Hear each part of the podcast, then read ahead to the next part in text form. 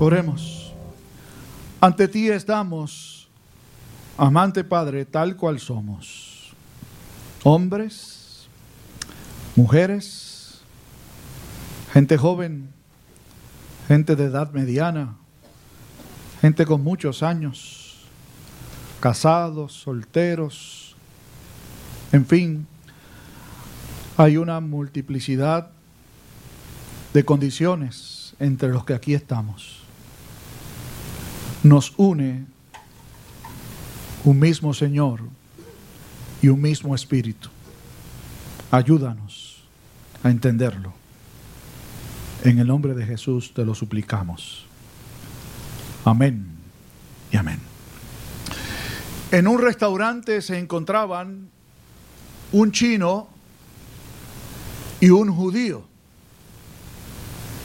Así que cada cual estaba sentado en mesas frente a las otras, se distinguieron y pues comenzó el proceso, cada cual estaba en lo suyo. Repentinamente el judío se levantó de su mesa, llegó hasta donde estaba el chino y sin mediar palabras le dio una bofetada. El chino quedó impactado no solo por el golpe, sino por, por la actitud. No esperaba esto. El judío se quedó parado frente a él y cuando el chino reaccionó, pudo reaccionar, le dijo, ¿y por qué usted me ha pegado? Y el judío le dijo, eso es por Pearl Harbor. Y el chino le dijo, pero es que los chinos no tenemos nada que ver con Pearl Harbor, esos fueron los japoneses. Y el judío le dijo, japoneses, chinos, coreanos, taiwaneses, para mí todo es lo mismo. Y fue y se sentó en su lugar. Así que el chino pues siguió comiéndose su cena y de repente se levantó y fue hasta donde estaba el judío. Y le dio una bofetada con todas sus fuerzas. Y el judío de igual forma trató de reaccionar y cuando botó el golpe le dijo, ¿y eso por qué? Y él le dijo, por el Titanic. Y él le dijo, ¿y el Titanic? ¿Qué tiene que ver eso? Es que para mí Bloomberg, Greenberg, Iceberg, toda es la misma cosa.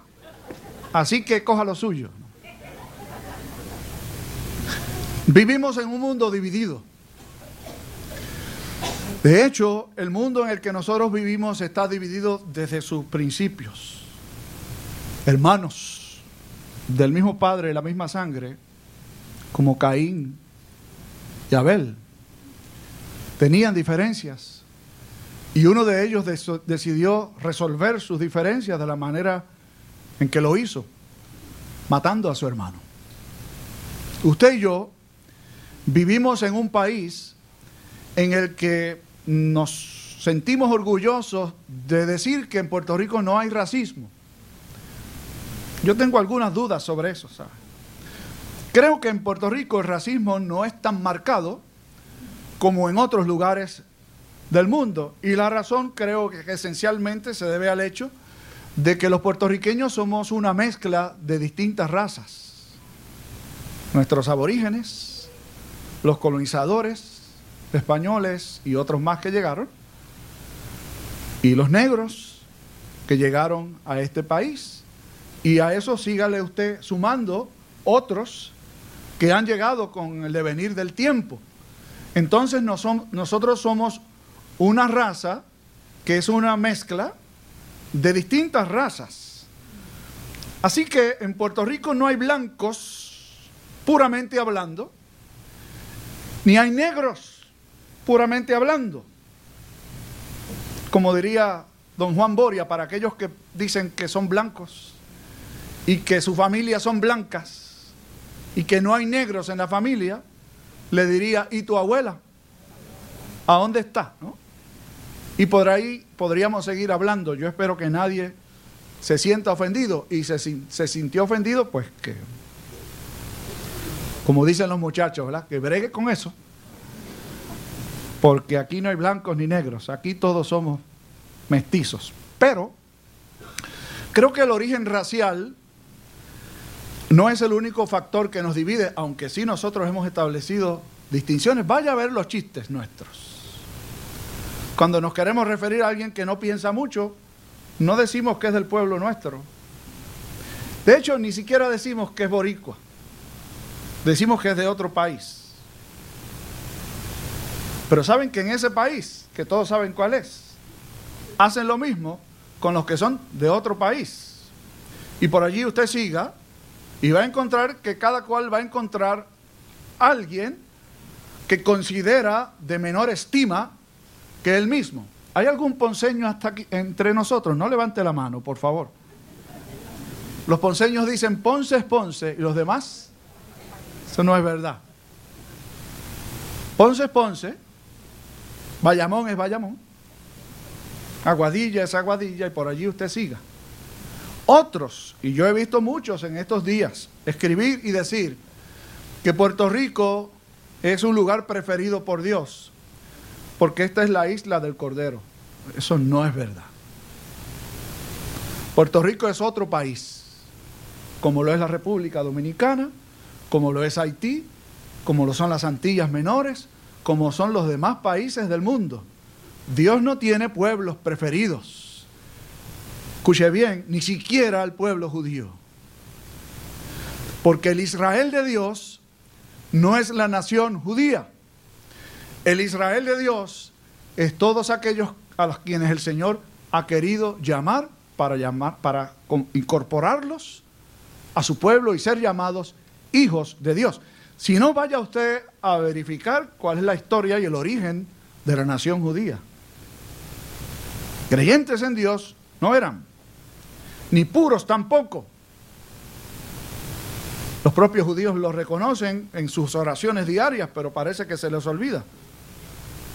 Nuestro padre fue un hombre errante, Abraham, a quien Dios llamó y quiso elegir para que fuera el padre de una nación, pero a llamarlo le dejó saber, muy claro, yo seré su Dios, ustedes serán mi pueblo y ustedes serán bendición para todas las familias de la tierra. Muy claro está. Lamentablemente, como le ha sucedido al, al, mundo judío, nos ha pasado también a nosotros, que nos llegamos a creer que somos la última old colony en el desierto y eso no es verdad. Este evangelio maravilloso como los demás evangelios o como las demás versiones del mismo evangelio. Hemos dicho otras veces que solo existe un evangelio y que hay cuatro versiones del mismo evangelio, la de Mateo, la de Marcos, la de Lucas y la de Juan, pero es un solo evangelio que es el evangelio de nuestro Señor Jesucristo. Nos ha ido presentando más allá de cualquier consideración étnica, religiosa, que Dios es el Dios de todo lo creado desde antes de que el pueblo israelita fuese formado. Ustedes ven el prólogo del Evangelio de Juan, no presenta el nacimiento de Jesús o no presenta a Jesús en el contexto de una familia judía, sino que dice en el principio era el verbo y el verbo era con Dios y el verbo era Dios y el verbo se hizo carne y habitó entre nosotros. Sin embargo, usted verá, como Juan de manera magistral nos va llevando con la intención clara que tiene de que todo aquel que lee este Evangelio o lo escucha, venga a la fe en Jesucristo sin importar su origen étnico. Para ello, el Espíritu Santo de Dios inspira a Juan para que ordene lo que ha de escribir de forma tal que el mensaje llegue. Si usted es un buen observador, se habrá dado cuenta de que en el capítulo 3 Jesús tiene una conversación extensa con un varón judío, principal entre los judíos, y con nombre Nicodemo, que significaba el vencedor del pueblo. En el capítulo 4 vamos a ver que se presenta otro personaje, mujer, samaritana, si muy no muy buen expediente de vida. Y sin nombre. ¿Puede usted observar los contrastes? Con cada uno de ellos, Jesús viene a tratar. El texto nos dice la razón por la que Jesús se mueve de un lugar al otro. Había descendido, geográficamente hablando, del norte en Galilea, en, donde, en la región de Galilea en donde él vivía, cruzando la Samaria, que estaba entre las dos regiones judías, Galilea, Judea al sur, Samaria en el centro, y en el lugar en donde Juan estaba desarrollando su ministerio público, que era en la región de Judea, desciende Jesús para ser bautizado y parece que se queda un poco de tiempo allí. Al cerrar el capítulo 3, Juan nos deja saber que entre los seguidores del Bautista se han provocado celos, porque se dan cuenta ellos que Jesús empieza a cobrar mayor notoriedad que su maestro Juan el Bautista. Y recuerdan ustedes cuál fue la respuesta de Juan el Bautista, que me parece magistral. Es necesario que él crezca y que yo mengüe. Ahora, dice el texto que leímos, que el propio Jesús se da cuenta de que no solo ha llamado la atención de los seguidores de Juan el hecho de que él está ganando más adeptos que Juan, que de hecho el texto dice que sus discípulos bautizaban más discípulos que los que bautizaba Juan. Ese es tema para otro día, quedarnos hablando un buen rato. Pero ¿cómo se pone la gente rabiosa cuando el vecino pinta la casa y le hace arreglo y usted la tiene igual? Gracias a Dios eso no pasa aquí. Pero en algunas urbanizaciones, cuando la gente ve que el vecino le hizo un cambio a la fachada preciosa, maravillosa, cambió las ventanas, tienen carro nuevo, pintó la casa. Nene, cuando nosotros vamos a hacer algún arreglito aquí, pero dije que ese es tema para otro día. Jesús se da cuenta de que ya no solo son los seguidores de Juan los que se han percatado de que su ministerio es eh, más aceptado que el ministerio de Juan, sino que los fariseos, es decir, los líderes religiosos, se percatan de que eso está sucediendo. Y esa es una señal para salir del lugar. No porque Jesús tenía temor de los fariseos, sino porque Jesús sabía que aunque él tenía conciencia de que los fariseos iban a provocar su entrega y muerte no era el momento para hacerlo todavía. Apenas había empezado su ministerio. Así que por una razón más estratégica que otra, Jesús decide marchar hacia el norte. Dice el texto, y esta, esta expresión ustedes la deben grabar en algún lugar porque ya se, se ha usado y la vamos a seguir viendo en el Evangelio según San Juan. Y es la expresión, le era necesario. Dice el texto, le era necesario ir por Samaria. Si uno se ubica geográficamente en el sur, cerca o a las orillas del río Jordán, en donde eh, Jesús estaba con sus discípulos, había dos posibles rutas para llegar hasta Galilea. Una de ellas era por las orillas del río, tratando de evitar las ciudades de la región de Samaria, y otra era cruzando por Samaria, era la más corta de hecho, hasta llegar al norte. ¿Cuál era el problema con eso?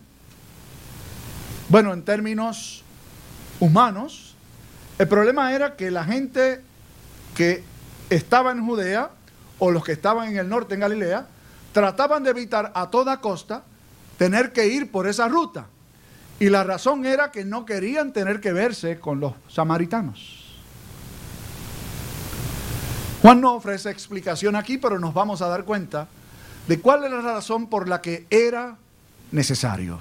La expresión era necesaria, o es necesario, perdón, ya la hemos visto un par de veces en el propio Evangelio de Juan, en el capítulo 3, cuando Juan dialogando con Nicodemo le dijo, ¿no te dije que es necesario nacer de nuevo? Luego el propio Nicodemo le dice, es necesario que el Hijo del Hombre sea levantado, para que todo aquel que en él cree no se pierda, mas tenga vida eterna. Y lo vamos a ir viendo, la expresión era necesario. tiene una connotación altamente teológica. Tenía una razón de ser. Y por orden teológico nos referimos al hecho de que él era necesario, está enmarcado dentro de la voluntad de Dios. Mire, hay experiencias que ustedes y yo vivimos que no escogimos. Hay muchas que escogemos, pero hay otras que no escogimos. Y a veces uno se pregunta, pero si esto no era lo que yo quería, ¿por qué me tocó? Porque era necesario. ¿Ustedes creen que nosotros planificamos salir del lugar donde estábamos y venirnos a vivir aquí? Los planes del consistorio no estaban. Pero dentro del plan de Dios era necesario. ¿Usted considera la suerte, como la gente llama, ¿no? O, o, lo que sucede con su familia, sus hijos. Generalmente, las madres y los padres no estamos muy contentos con las elecciones de nuestros hijos. Dios bendiga donde hay buenas selecciones y los padres están felices, pero generalmente nunca estamos muy felices porque pensamos que como que nadie llena, llena las cualidades para el nene o para la nena, como me dijo una hermana en El Salvador cuando yo servía en el sur de California. Me dice, pastor, ¿usted sabe por qué a los varones se les llama yernos y a las hembras no se les llama yernas? Se les llama nueras. Y yo digo, no sé. Y ella me dijo, porque no era la que uno quería. y uno se pregunta, ¿por qué no? ¿Por, qué no habrá escogido otra? ¿Por qué no habrá sido otra la situación? Mire, aprenda a entender que hay cosas que usted no puede controlar. Y más allá del control nuestro está la voluntad de Dios, que a veces se manifiesta, se expresa de manera clara y otras veces no. Pero se hace la voluntad de Dios. Y la voluntad de Dios, Jesús la conocía. Por eso le era necesario pasar por Samaria. Se detienen en una ciudad en Samaria que se llama Sicar. Allí los discípulos dejan a Jesús y van a la ciudad a comprar de comer. Jesús entonces, cansado del camino, ¿qué hora era? El texto dice que era la hora sexta. La manera en que se eh, registraban los horarios en el mundo judío en aquel entonces era que el día constaba de 12 horas. Y cuando hablamos del día, es el día con luz, de 6 de la mañana hasta 6 de la tarde. Allí están las 12 horas, las horas que transcurrían entre las 6 de la tarde hasta las 6 de la mañana del día siguiente, se le llamaban las vigilias de la noche. Así que cuando usted vea en el texto bíblico esa diferencia entre las vigilias de la noche, la hora tercera de las vigilias, etcétera, se refiere a ese periodo de tiempo. Pero cuando habla de la hora sexta, llanamente, se refiere a las horas del día. Así que si usted sabe un poquito de matemática, de 6 de la mañana a 6 de la tarde hay 12 horas, 6 horas son la mitad, por lo tanto eran las 12 o cerca de las 12 del día, como dice aquí Juan el Bautista. Jesús cansado del camino porque era como la hora sexta, sediento. Se detuvo allí en el pozo y llega una mujer samaritana.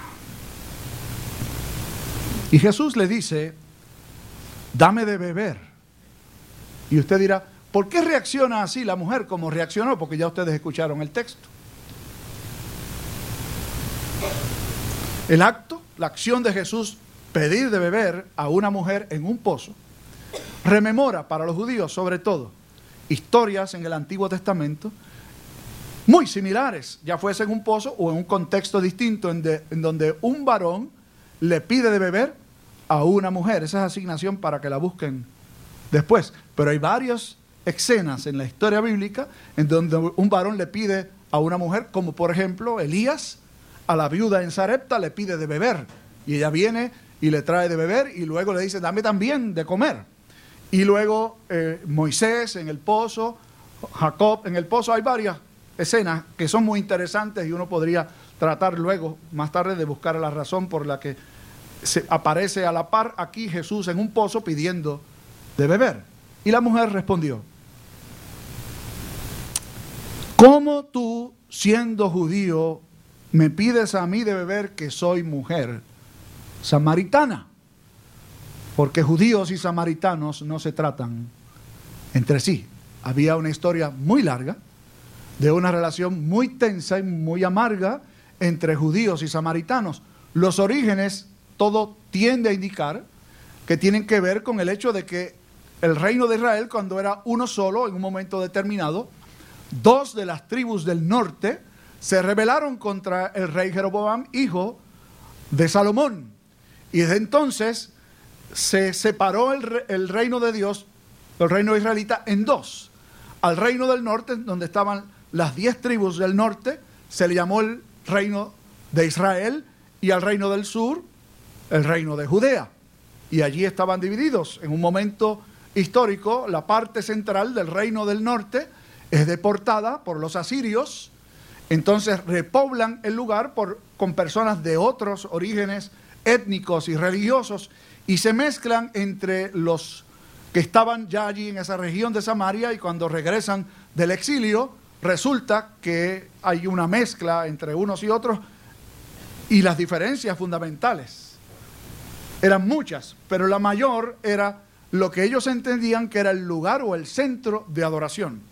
Para los samaritanos el centro de adoración era el monte Gerizim, para los judíos el centro de adoración era el monte Sión con la ciudad de, de Jerusalén y el templo judío. ¿Cuántas maneras de poder distinguirnos unos y otros? Vaya a examinar por qué no se lleva usted con el vecino, por qué sus papás no se llevan con el otro. Y probablemente usted va a encontrar que empezó con algo pequeño, que se fue magnificando y se convirtió luego en algo extremadamente grande. Si Jesús, o si nosotros hubiésemos ocupado el lugar de Jesús, probablemente, usted me pregunta a mí, yo cojo por otro lugar y no me voy por Samaria para evitar tener que verme con esa gente que está allí. Y no me mire mal que probablemente usted haría lo mismo. Pastor, yo no voy para allá porque me siento mal. Cuando alguien no quiere verse con alguien y probablemente la razón es otra. Yo mejor oro por él desde acá, oro por ella desde acá o le mando un mensajito. La verdad es que no quiere verlo cara a cara. Jesús trasciende las barreras con una clara intención y lo vamos a ver al seguir examinando este capítulo. Que aquella mujer conozca que Jesús es el enviado de Dios. Y más aún, además de que conozca que Él es el enviado de Dios, se convierta en un emisario suyo. Hubo un tiempo después de los años de mucha tensión racial en los Estados Unidos, en donde se empezaron a integrar de nuevo las escuelas. Hubo un tiempo en donde había escuelas para negros y escuelas para blancos. Ya en este periodo en donde empiezan a mezclarse eh, negros y blancos en las mismas escuelas, comenzaba. Así que a una madre blanca le tocó enviar a su niña a primer grado ese primer día de clases en una escuela que estaba integrada. Así que ella la dejó allí con mucho temor. Al terminar el día la fue a recoger y entrevistó a su niña. ¿Cómo te fue este primer día? Obviamente la niña estaba consciente de la realidad que se estaba viviendo. Me le contestó a la mamá, estuve muy asustada todo el día. La mamá se agarró los pelos. ¿Qué le habrá pasado a mi chiquita? ¿Qué hiciste entonces? Pues le agarré la mano a la nena que estaba al lado mía al lado mío estuvimos todo el día agarradas de mano. Y ella dijo, qué alivio, qué bueno. ¿Quién era la niña? Una negrita. Qué golpe para aquella madre. Qué lección para aquella madre. Qué manera de utilizar a una niña, Dios, para enseñarle una lección a aquella madre. Quiera Dios que usted y yo podamos derribar barreras y entender que en Cristo Jesús somos un solo cuerpo. Amén. Padre, que tu palabra que ha sido expuesta cale profundo Que tu Espíritu nos ayude a ver como tú quieres que veamos. En el nombre de Jesús te lo pedimos. Amén.